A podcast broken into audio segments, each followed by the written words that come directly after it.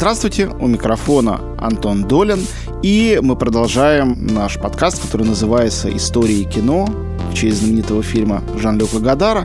И я напомню, что вот этот теперешний сезон посвящен не прошлым историям кино, а теперешним, настоящим. Мы говорим э, о кинематографе 21 века, который мы проживаем, и кинематограф, и век, и исследуем э, по ходу того, как эти процессы происходят. Мы говорим больше о процессах, чем о каких-то уже случившихся явлениях. И сегодня мы поговорим о процессе буквально вечном, который, тем не менее, в последние, мне кажется, годы, последние 10-15 лет э, набрал новую силу. Это политическое кино. Ну и вообще политика в кино. Я думаю, что это тема, к которой неравнодушен никто. Любой человек, который даже смотрит только исключительно какие-то голливудские блокбастеры, тоже имеет свое отношение к этому вопросу. Ну, в нашей стране это отношение чаще всего бывает недоверчивым и негативным. В гостях у меня сегодня моя коллега по искусству кино, шеф-редактор э, сайта искусства кино Зинаида Пронченко. Зина, привет. Привет. Ну и давай начнем с самого начала и с какого-то базисного вопроса. Действительно ли политика в кино — это какая-то зловредная бацилла, вирус, которая портит нам искусство и наводит какую-то тень, нагоняет на чисто эстетическое намерение режиссера, который просто хотел поговорить о добре и зле, о прекрасном и уродливом, ну, как искусство от века вроде бы говорило. Но так считает Квентин Тарантино. По он так считал раньше. Много раз повторял, что если ты хочешь высказаться против войны во Вьетнаме, не надо снимать кино, напиши плакаты и выйди с ним на демонстрацию. Но, с другой стороны, он говорил это, когда на дворе был постмодернизм, а постмодернизм – это усталость от истории и полная безответственность в этом смысле.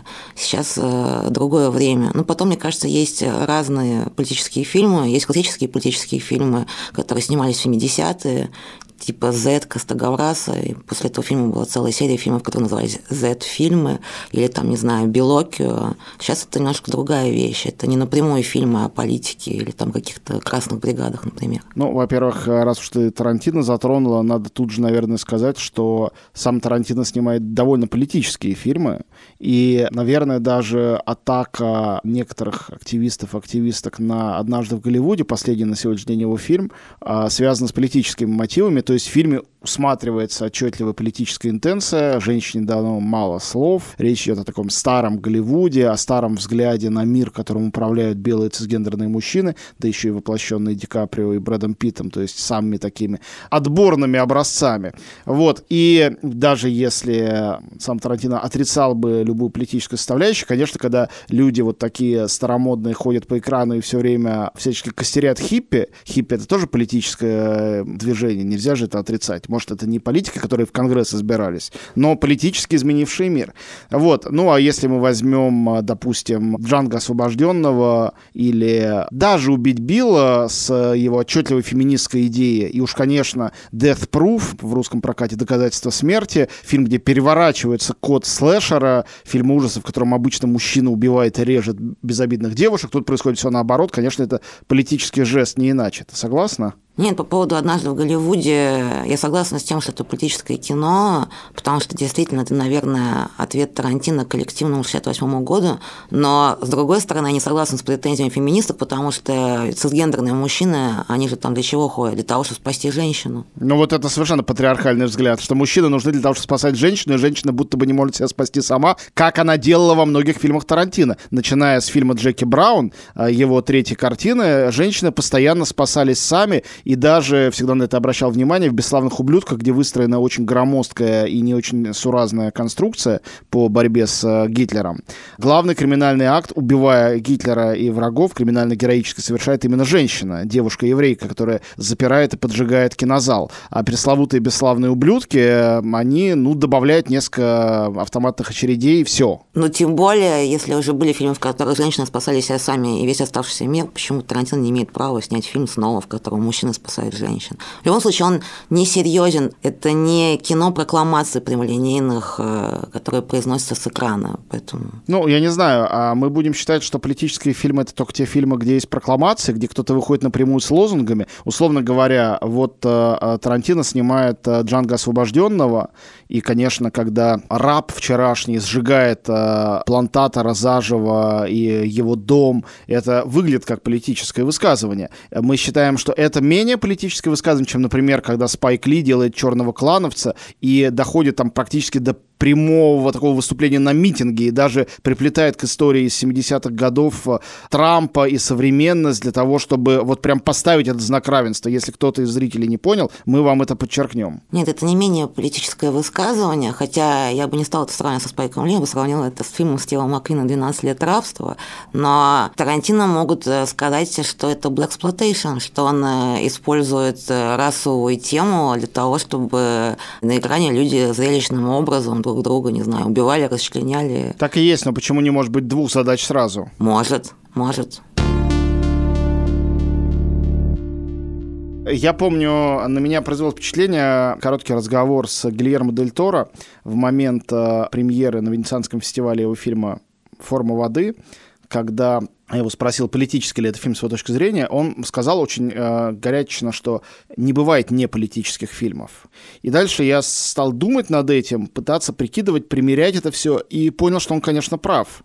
Если считать политическим фильмом картину, в которой объектом является политика, или картину, которая сама является субъектом политики, то есть политическим жестом, то политическим является все.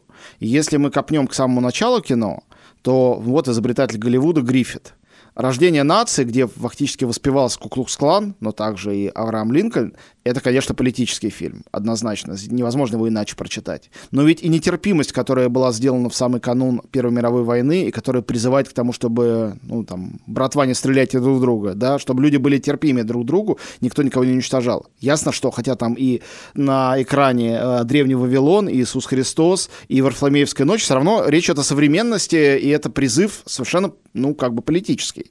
Когда Эйзенштейн снимает «Стачку» или «Октябрь», не говоря о броненосце Потемкина, который просто фильм лозунг, фильм флаг. Это же политическое высказывание, конечно, да. Есть такое мнение, что не было бы никакого воцарения Гитлера, Холокоста и войны, если бы Лени Рифеншталь не сняла свои фильмы, если бы она была менее гениальной, если бы ее «Триумф воли», документальный фильм о съезде национал-социалистов в Нюрнберге, если бы это не был такой гениальный фильм. И это, конечно, политическое кино. Но ведь можно и с другой стороны зайти и посмотреть на фильм «Волга-Волга». Он в 37-м, шли или 38-м году вышел. Там, конечно, не рассказывается, что надо убивать врагов народа. Там все все время поют и плывут по Волге, и все хорошо. Но ведь когда одновременно врагов народа бросают э, в ГУЛАГ расстреливают на Бутовском полигоне, а в кино народ смотрит про то, как все плывут по Волге и поют, и им хорошо. Это же тоже политический шаг, правда? Тоже политический жест, тоже такое отвлечение внимания, совершенно очевидное зомбирование населения, которым надо показать, что у нас все классно.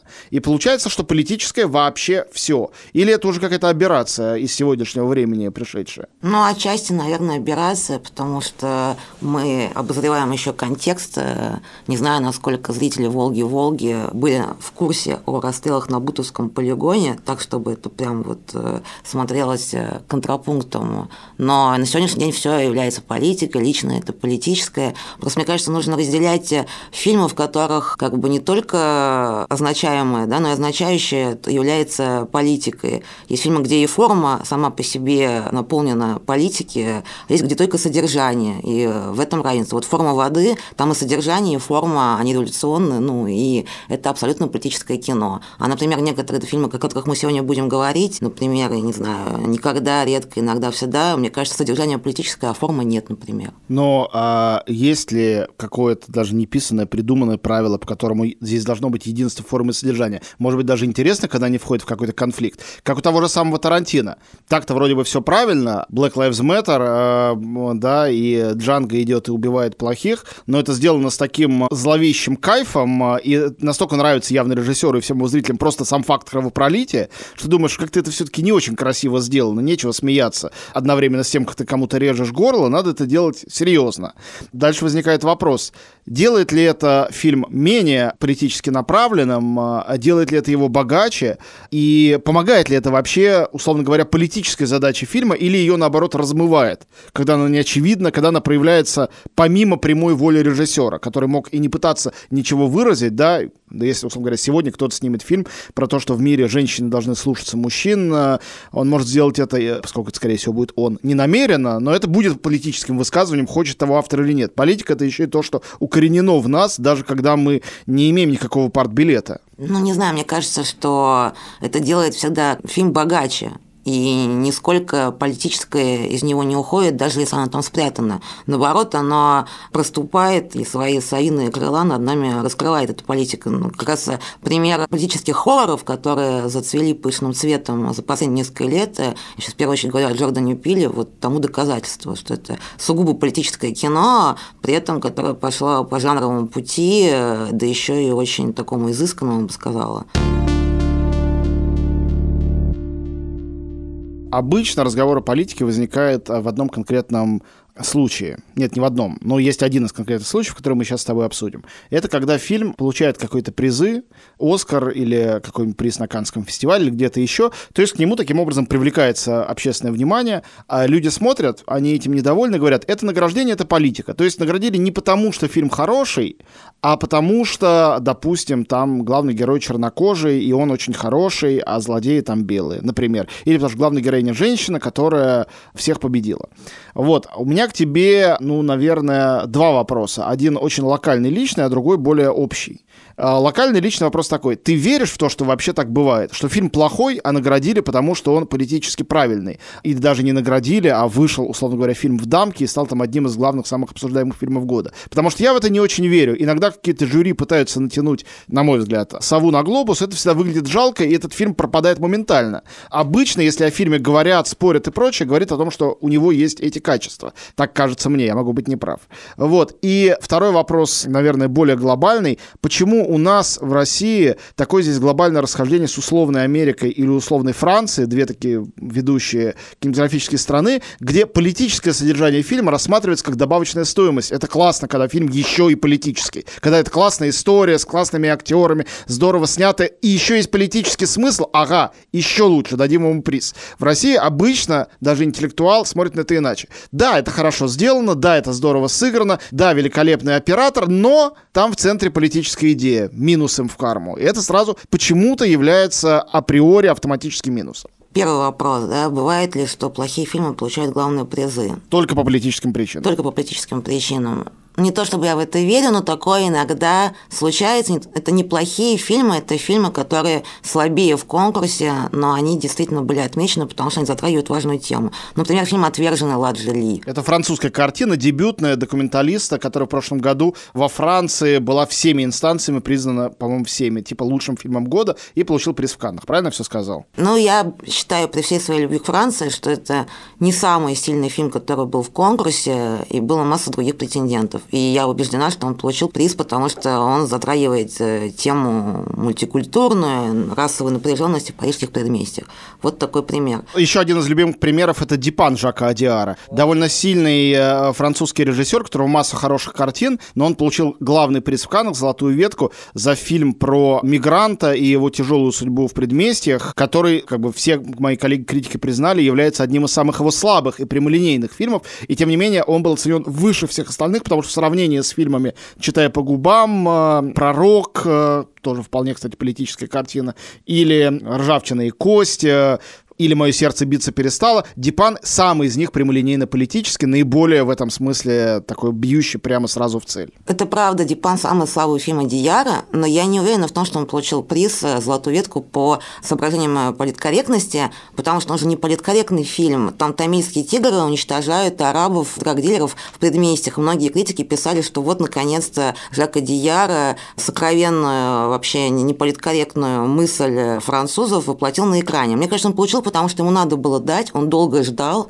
все время там Ханики проскакивал перед ним, и вот наконец ему дали за самый слабый фильм, так бывает. Нет, я думала еще про конфликт, который как раз это э, ко второму вопросу расколол Facebook, когда форма воды выиграла главный приз Венеции, а три билборда на границе Миссури не получили главный приз, и у нас все очень переживали, что как же три билборда гораздо круче. И потом эта же коллизия в точности повторилась на Оскаре. И я вот сейчас сейчас, э, возвращаясь э, мыслями к этому конфликту, честно говоря, удивляюсь, потому что на самом деле фильм Макдона, он же тоже очень политический, потому что там женщина, главная героиня, в общем, это триумф феминизма. Почему людей этот фильм как бы не вызывал протеста, политический месседж, который там содержится, а вот форма воды им показалась каким-то тортом, да, сладким, потому что там все и национальное меньшинство. Я думаю, что дело было в идее личного отмщения, которая в России, вот Ворошиловский стрелок, или любой Серджо Леоне, кто угодно, можно копать э, как угодно далеко. Русскому духу очень близка идея персональной мести врагам, злодеям, потому что государство и система все равно не помогут. И когда эта тема возникает, у нас все теряют голову. С моей точки зрения, ситуация была очень простая. Это были два сильных фильма того года, только один фильм был силен, в том числе э, своей режиссурой и образным рядом, я говорю про форму воды, а другой прежде всего драматургией и актерскими работами. Россия логоцентричная страна, у нас очень ценят текст и сюжет. И поэтому «Три билборда» был идеальный для нас фильм, в котором очень хорошие актеры разыгрывали отличный текст. А для Европы, и особенности для Америки, которые мыслят визуальным кодом, э, форма воды, а визуальность этого фильма подчеркивалась еще и тем, что там герои немые, они не могут разговаривать, все через визуальные образы. Вот эта визуальность, мне кажется, там всех поразила, а здесь прошла почти незамеченно. То есть это получается какой-то не политический, а эстетический вопрос. А может быть и политический, потому что у нас только проговоренное оценивается как настоящее, а какие-то вещи в форме воды так и остались где-то под водой, так и не прочитанные. В любом случае в России не любят политическое кино, мне кажется, по двум причинам. Либеральная часть общества, ну вот недавно это было в связи с конфликтом с ДАО, а, я уже не помню, кто писал это на Фейсбуке, что поколение, которое пережило даже поздний Советский Союз, э, во всей политике сразу видит какой-то обком, какую-то пропаганду советскую т.д. и т.п., а люди, которые скорее правых взглядов, у них, наоборот, ресентимент э, и какое-то отторжение этих западных ценностей, и вот все вместе дает почти стопроцентную, значит, аллергию. Но это прям комическим образом подтверждает известная МО Бродского из Довлатова, никто не знает, говорил ли это Бродский, про то, что советский, антисоветский, какая разница. Что это абсолютно одно и то же, что для настоящего эмира духа, возвышенного, а именно такие люди у нас объявляются в основном ценителями искусства и кино в том числе, любая политическая заряженность, правая, левая, какая угодно, это плохо, потому что это или советское, или антисоветское, а настоящее искусство должно быть выше этого. Но может ли искусство быть выше этого? Бывает ли такое? Был ли Бродский выше этого? Ведь парадокс его гениальности, сочетающийся сложившийся с довольно-таки советскими и очень ограниченными политическими взглядами, это тот парадокс, который до сих пор болезненно исследуют одни и трусливо, я бы сказал, обходят другие, чтобы в это все не залезать и не говорить про а, любимого поэта неприятные вещи. Это как стихотворение Пушкина «Клеветникам России». Лучше бы его спрятать, как будто он его не писал, и это был не Пушкин, а какой-то другой человек. Ну хорошо, так э, в этом ли причина того, что сегодня в России открыто политического кино никто не делает? Или ты не согласен с этим высказыванием, кто-то его все-таки делает? Потому что, ну, вот такое не открыто политическое кино, например, пропагандистское кино, да, фильм «Крым» или там «Крымский мост», это у нас навалом, сколько хочешь. Ну и я не знаю, можно ли назвать открыто пропагандистскими фильмы сказки, такие там про войну, например, Т-34.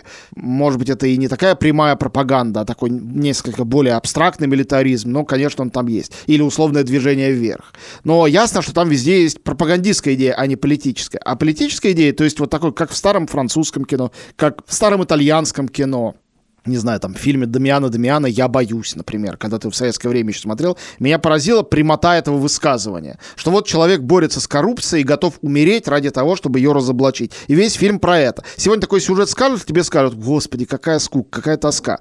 Но в советское время оторваться от этого было невозможно, это было довольно потрясающим кино. Ну, здрасте, а Быков, режиссер, разве не этим занят со своими фильмами «Дурак и майор»? Вот э, прямолинейное разоблачение коррупции или там еще чего-то. Ну вот у меня есть своя большая теория про Быкова, не хочу ему просто много времени посвящать, но мне кажется, что а, в фильме «Дурак» он немножко разоблачает коррупцию вымышленного мэра, причем так неубедительно, что ни в один из поступков этого мэра, этой мэра, поверить совершенно невозможно. А потом показывает в конце специальным таким штрихом, что народ, который надо спасать, он еще хуже, он еще более жестокий, чем власти, и что они друг друга, в принципе, заслуживают. И единственного человека в белом пальто, за которым легко прочитывается фигура самого режиссера, который пришел и кричал «Ваш дом сейчас упадет», они там ногами нас насмерть забивают. Хотя я долго пытался представить себе ситуацию, что ко мне кто-то ночью приходит и говорит, у тебя дом в аварийном состоянии, он сейчас упадет, ты выбегаешь на улицу с деньгами и документами, а потом через 15 минут начинаешь забивать насмерть того, кто тебя разбудил. Я этому человеку сказал бы спасибо, отдал бы ему часть денег, вне зависимости от того, упал бы дом или нет. Но, возможно, это я. Ну и, наверное, надо говорить об Андрее Звягинцеве. Как минимум его фильм «Левиафан». Труднее сказать то же самое напрямик о его двух других обрамляющих фильмах «Елена» и...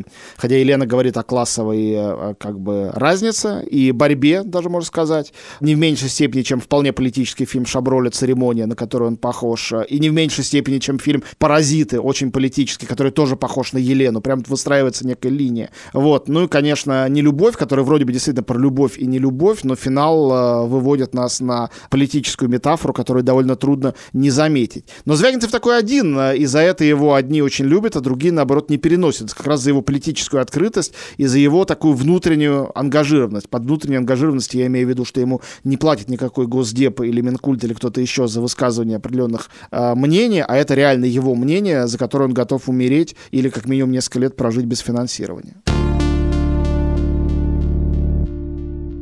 А что ты думаешь вообще о тезисе, который становится все более всеобъемлющим в последние, не знаю, 3-5 лет, что личное и интимное — это и есть главное политическое, и что самый политический разговор — это не разговор об общественных движениях или институциональном угнетении людей других рас, или иммигрантов, или людей другой сексуальной ориентации, которые борются за это, а политическое — это вот непосредственно в жизни и в постели. Вот мужик бьет свою жену. И у нее нет возможности из-за отсутствия в России закона о домашнем насилии как-то его приструнить и что-то сделать, от него убежать. И в конечном счете он догоняет ее и отпиливает ей руки. Вот это политическая история. А это не просто частный хоррор, а политическая история, потому что если бы такой закон был, а закон это область политики, то тогда системно он бы побоялся не только отрубать ей руки, но и ее бить. Потому что за это мог бы сесть в тюрьму, как во многих странах и происходит.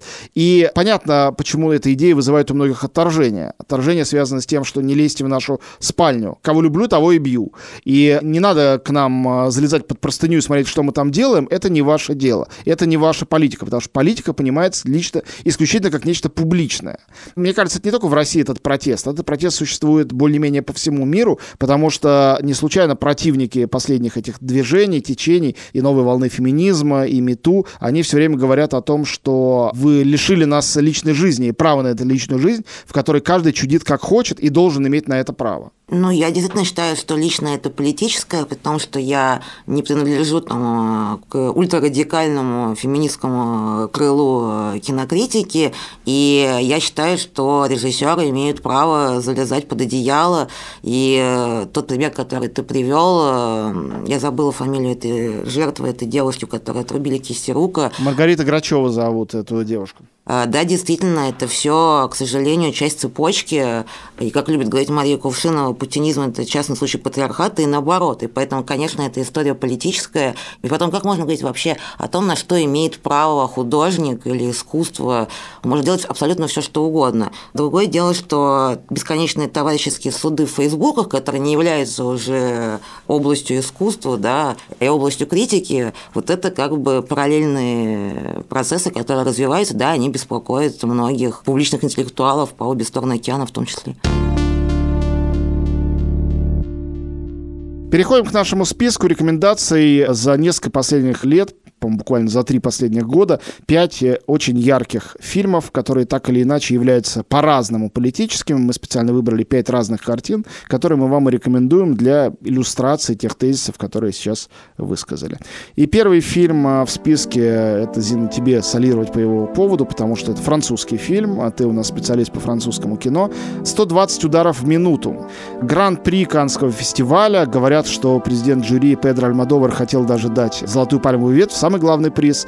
Э, номинации на Оскар. Э, огромные шумы вокруг этого фильма в самой Франции. Мне кажется, что во Франции вообще в последние годы э, ежегодно есть такой один большой политический фильм, который всех интересует и волнует. Вот последний год это были, собственно, отверженные Ли. Но 120 ударов в минуту, безусловно, была именно такая картина. И я, честно скажу, как зритель не до конца понял, почему. Это очень хорошо сделанный фильм Робена Кампио это история того, как в 90-х годах активисты и гомосексуалы в частности, там есть даже внутрь вплетенные истории любви двух э, молодых людей, э, сражаются за информирование людей во Франции о эпидемии СПИДа. То есть э, об эпидемии ВИЧ чтобы рассказывать людям об этом, в том числе рассказывать старшеклассникам, рассказывать о необходимости контрацепции. То есть история об этом. Не то, что весь мир не знает о том, что есть такая эпидемия. Люди в курсе. Ну, конечно, они, как и до сих пор многие в России, ведомы какими-то стереотипами, что болеют только гомосексуалы и распутные люди, и наркоманы. А если ты не такой, то ты не можешь заразиться. Ну, из-за этого заражается все больше и больше. И фильм рассказывает об этой, собственно говоря, борьбе. На мой взгляд, э, картина, ну, как сказать, она, по большому счету, историческое. Мы живем в то время, когда уже этой проблемы нет. Почему этот исторический фильм об активистах 90-х годов, а не о каких-то пионерах, которые в 60-х или 70-х первые рассказали, не знаю, о сексе, первые рассказали о расовом о, о равноправии и прочее. Почему вокруг этого фильма было столько шума, и он настолько всех потряс? Ну, может быть, ты сможешь мне это объяснить. Ну, во-первых, кстати, надо отметить, что этот фильм, разумеется, не вышел в прокат в России. Вот политический жест в чистом виде. Да. Такого рода цензура. Цензура общества, где никто не решился купить и выпустить. По-моему, было два показа на ЛГБТ-фестивале, и все. А, мне кажется, это прекрасный фильм, и Компио а, снял его вместе со своим постоянным сценаристом. Они делали вот Eastern Boys, это тоже очень сильная картина. И Фильм рассказывает историю движения ACT UP, движение, которое началось в Америке, как всегда, и потом пришло во Францию в начало 90-х, когда активисты, геи, уже заразившиеся СПИДом, боролись за вот эту АЗТ-терапию, чтобы хоть что-то для них делалось, но и за информирование. Там э, прекрасные совершенно актеры. Я впервые там увидела Ноэля Переза Бескаяра, который сейчас снялся в последнем фильме Вадима Перельмана. У него... Фильм «Уроки фарси» имеется в виду. Да, Ноэль Перез Бескаяр – это такая супер звезда молодая европейского кино, который, собственно, стал звездой благодаря этому фильму. Да, он наполовину аргентинец, наполовину француз. У него там очень сложная роль. Он э, играет умирающего, и у него перед смертью, у него история любви такая пронзительная. Я помню, что даже во Франции, я дважды ходила на этот фильм э, просто уже после Канна в кинотеатр, и вот мне показалось ужасно странным, что когда людям показывают какие-то там язвы и всякие побочные эффекты СПИДа, они сидят и смотрят широко раскрыв глаза. Когда появляется сцена однополой любви на экране, она довольно откровенная, а все эти глаза закрывают, потому что вот на смерть им смотреть в итоге легче, чем на однополую любовь. И это и есть э, ответ на твой вопрос, потому что вы даже в 2017 году, да даже в 2020 э, фильмы, которые э, довольно откровенно показывают гомосексуальную любовь, гомосексуальный секс, они по-прежнему ну, вызывают у широкой аудитории вопросы вопросы.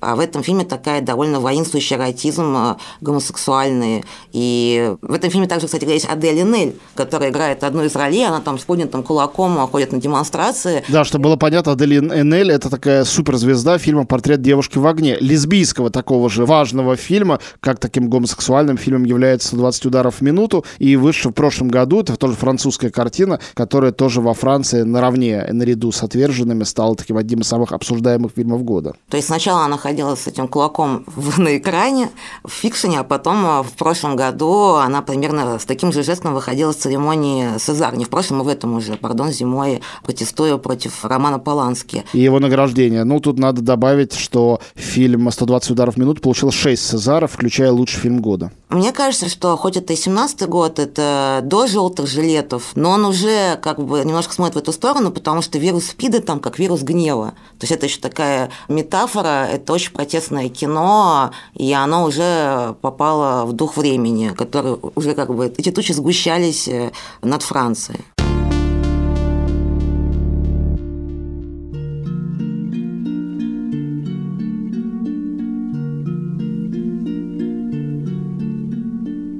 Фильм номер два, тот же 17-й год, «Форма воды». Мы уже немножко сказали об этом. Картина мексиканца Гильермо Дель Торо, сделанная в Америке. Сначала попала в конкурс Венецианского фестиваля и победила там, в частности, одолев картину, которая была награждена за сценарий «Три билборда близ Эббинга, Миссури». Мартина Макдоны, а потом та же самая диспозиция повторилась на Оскаре, где два фильма были главными номинантами, и «Форма воды» была названа лучшим фильмом года. Я как большой поклонник Гильермо Дель Торо скажу, что он не только как такой мексиканский мигрант, сам Дель Торо, он изначально именно такой мексиканец, который снимал у себя на родине, но из-за большого таланта был позван в Голливуд, в Америку, куда вскоре и переехал из-за очень страшной личной и тоже политической истории. Дело в том, что после его первого фильма «Кронос» Харви Вайнштейн позвал его сделать коммерческую картину. Он сделал фильм под названием «Мутанты». Не самый свой лучший, такая продюсерская работа. Но, конечно, заработал много денег для мексиканца. После чего бандиты в Мексике похитили его отца. И практически весь гонорар ушел на выкуп. Он отдал эти деньги, взял всю семью под мышку и уехал жить в Америку. Вот вам политическая история. Но всю жизнь он смотрел на себя как на мигранта еще и в области жанровой жанровый. Потому что он человек, снимающий жанровое кино про монстров и не принятый из-за этого в серьезном кино. Ну, как вот мексиканский гастарбайтер не принят э, в обществе там каких-нибудь реднеков.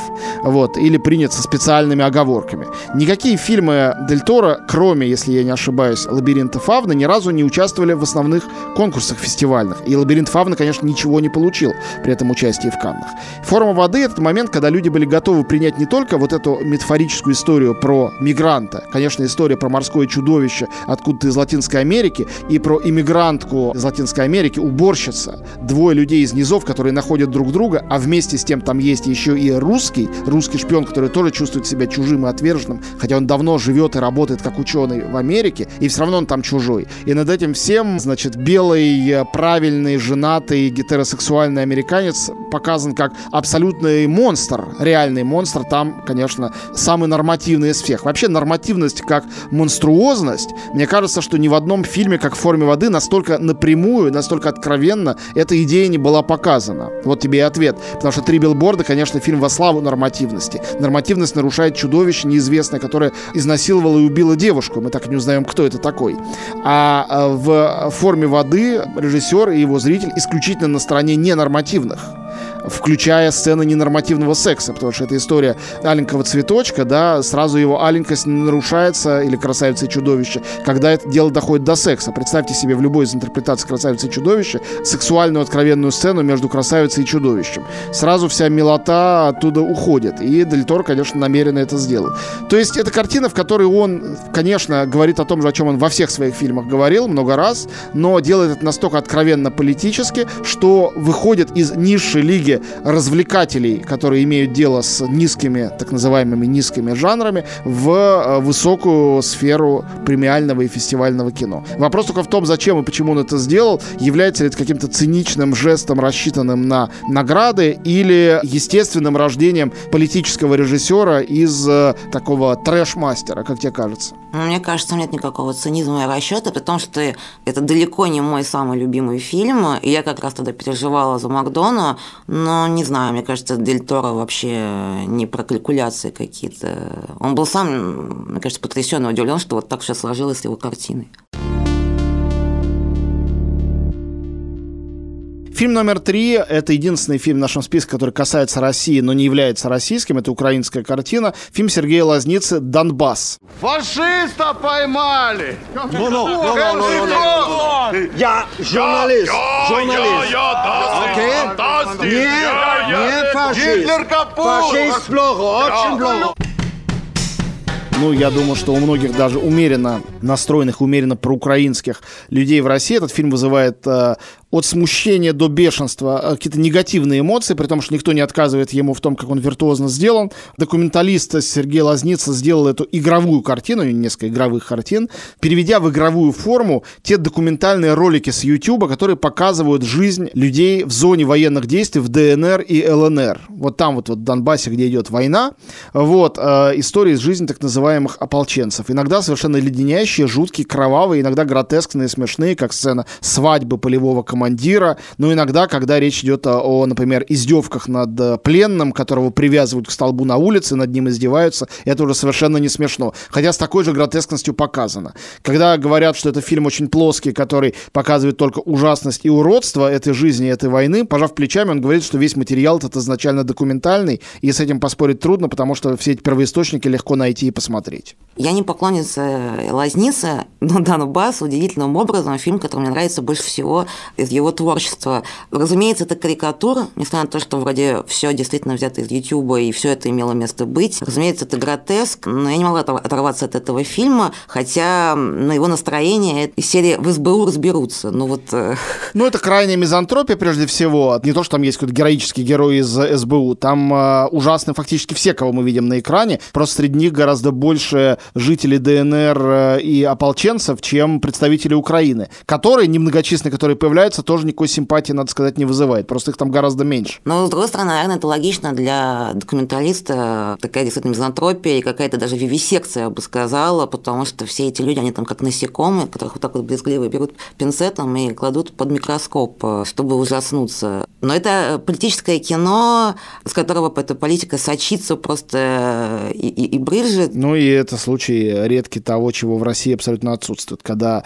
делается не кино пропагандистское с пропагандистскими целями, а открыто плакатно-политическое, автор которого не выполняет э, чего-то заказа, кроме заказа собственного сердца, которое бурлит от ненависти, гнева и каких-то таких э, совершенно непримирительных чувств. А Балабанов? Ну, Балабанов тоже редкий, тоже уникальный в этом смысле человек. Просто он, когда все это выказывал, всю эту свою мизантропию, он все-таки прятал ее в прошлое, в «Груз-200», хотя это, конечно, тоже политический фильм. В «Жмурке» это всегда была игра в то, что разговор о прошлом, о каких-то лихих 90-х, о каких-то предперестроечных 80-х и так далее и тому подобное. Но в его первом «Брате», который как раз фильм очень современный, мне кажется, все то же самое чувствуется откровенно.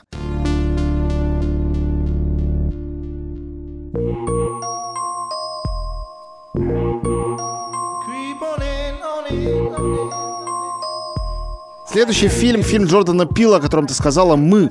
Это вторая и последняя на данный момент э, картина прекрасного комедиографа и комика, автора и режиссера, который с фильмом «Прочь», ну, как это сейчас называется, взорвал Голливуд, потому что это фильм э, с совершенно провокационной посылкой, провокационность, которая была бы невыносима, если бы не была подана так пародийно.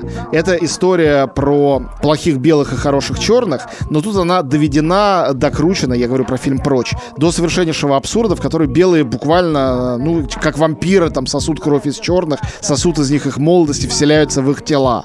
Вот, кстати говоря, вот эта хоррорная составляющая должна очень интересно в августе-сентябре этого 20 года проснуться в сериале «Страна Лавкрафта», которую Пил продюсирует, потому что Лавкрафт, отец-основатель современного американского ужаса, был, как известно, симпатизантом, он очень любил Гитлера, ему очень нравились эти идеи, он ненавидел всех людей других национальностей, ни белых и ни арийских, и придумал много разных монстров.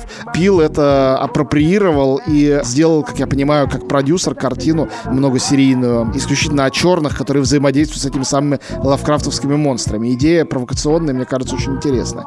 Вот, но мы поговорим о его втором фильме «Мы», который не является напрямую разговором на расовую тему, несмотря на то, что в центре чернокожая семья. Это семья тех, кто находит себе двойников, лишенных всего, живущих в неизвестном подземелье, и выясняется, что у всех людей на Земле, или как минимум в Америке, человека есть такие скрытые двойники. Тоже абсурдная, необъяснимая идея. Мне кажется, этот фильм очень хорошая иллюстрация, пугающая всех слова, так называемой интерсекциональности. Когда говорят о, об интерсекциональном а, феминизме, речь идет о том, что угнетение женщины не существует в вакууме. Оно неразрывно связано с угнетением богатыми, бедных, с угнетениями белыми, черных, с угнетениями нормативных, тех, кого считается вне нормы. И здесь мы видим не только белых и черных, которые между собой уже вполне на равных загорают на одном пляже, но и существование всегда еще более черных, двойников, лишенных всего, таких клонов, которые живут где-то в подполье, конечно, это и метафизическое, метафорическое подполье тоже, и рано или поздно оттуда выйдут, чтобы привилегированных уничтожить и занять их место. И вот этот вот страх, который сейчас в пору этих протестов в Америке после убийства Джорджа Флойда столь явен, страх между тем, что придут лишенные и лишат нас всего и перевернут это мировое устройство, мне кажется, в фильме «Мы» довольно гениально предсказан за ровно за год до этих протестов. Абсолютно. Он, наверное, менее юморной, чем прочь. Он посерьезнее, там даже цитирует пророка Еремию. Но смешного все равно там очень много. Да, смешного все равно очень много, все равно масса каких-то подмигиваний. Дети там ходят в футболках, по-моему, с челюстью у них, и триллер Майкла Джексона, и там есть всякие отсылки к разной классике, от леди из Шанхая, Уэлса до коридора шокового Фуллера. Короче, там с этим э, все хорошо. Но да, это интерсекциональный хоррор, в котором расовая борьба подкрепляется является классовой. И э, это семейство, которое в центре сюжета, оно сначала, как говорил Бутрайли в своем альбоме «Sorry to bother you», извините, что мы вас достали, они используют свой белый голос. А потом, когда начинается весь замес, в них просыпается, собственно, их там какой-то диалект, и они начинают говорить, как люди, там, не знаю, из неблагополучных предместий. И мне кажется, этот фильм еще побратим фильма «Паразиты» Пон Хо, и когда в прошлом году были все эти интервью, то много раз возникал пил. Ну и тема подпольности, конечно, подвальности, которая в «Паразитах» так важна, она здесь тоже есть. Но мы включили «Мы» для того, чтобы, ну, «Паразиты», о которых вы все прекрасно знаете, не посвящать им очередной долгой разборки, а сказать о фильмах чуть менее очевидных, скажем так.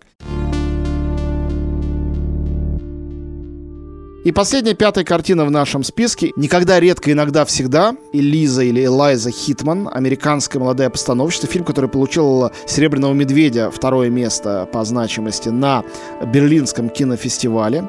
Замечательная картина, она как раз иллюстрирует тезис о личном как политическом. Потому что формально это абсолютно маленькая интимная история, филигранно снятая разыгранная о двух девушках, которые едут из своего маленького провинциального городка в большой город Нью-Йорк для того, чтобы одна из них сделала себе аборт. Потому что Нью-Йорк — это то место, где можно сделать аборт, не сообщая об этом родителям. Они не хотят, чтобы родители знали. За весь фильм мы не узнаем, от кого она забеременела. Это как бы является неважным. Важно пережить вместе с ней этот опыт. Конечно, довольно жуткий, но в то же время и завораживающий. И если считать, что кино и в политическом, и в этическом смысле это сосуществование с другим, это эмпатия, это попытка почувствовать себя тем, кем ты не являешься, то в этом смысле, я думаю, фильм «Никогда, редко, иногда, всегда» — это почти идеальный пример. Вопрос только в том, как объяснить тем, кто этого не видит, что это политическая картина. Как тебе кажется? Это политическая картина, потому что, опять же, это интерсекциональная драма, потому что ты вот сказал, что мы не знаем, от кого она забеременела, но там все-таки есть намеки, они такими вешечками расставлены по фильму, и можно предположить, что забеременела она от собственного отца, и что там еще имеет э, место домашнее насилие или какой-то абьюз. То есть это не только, в принципе, женская доля, где мое тело, мое дело, право, соответственно, на аборт, и т.д.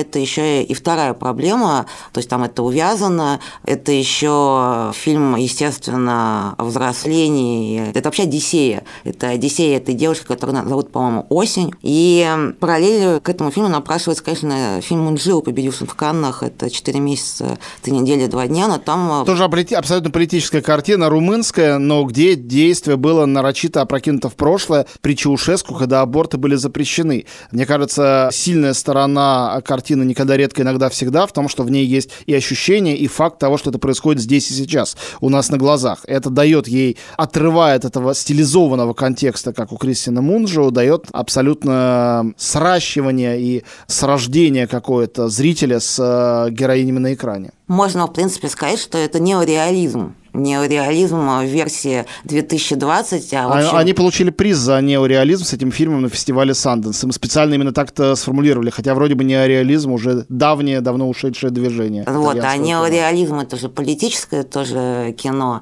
и поэтому здесь реальность делают э, зрелищным, а зрелище делают реальным, как говорил Базен. Так что да, это абсолютно политическое кино. Друзья, вот вам пять картин, посмотрите их обязательно, они все очень хорошие, кроме того, что они политические. И надеюсь, что если у вас были какие-то стереотипы по поводу политического кино, как кино плохого, мы с Зиной постарались сегодня хотя бы немножко их развеять и чуть-чуть вас переубедить. Спасибо большое, что были с нами. Через неделю снова услышимся. Это был Антон Долин и Зинаида Пронченко. Зина, спасибо. Пока.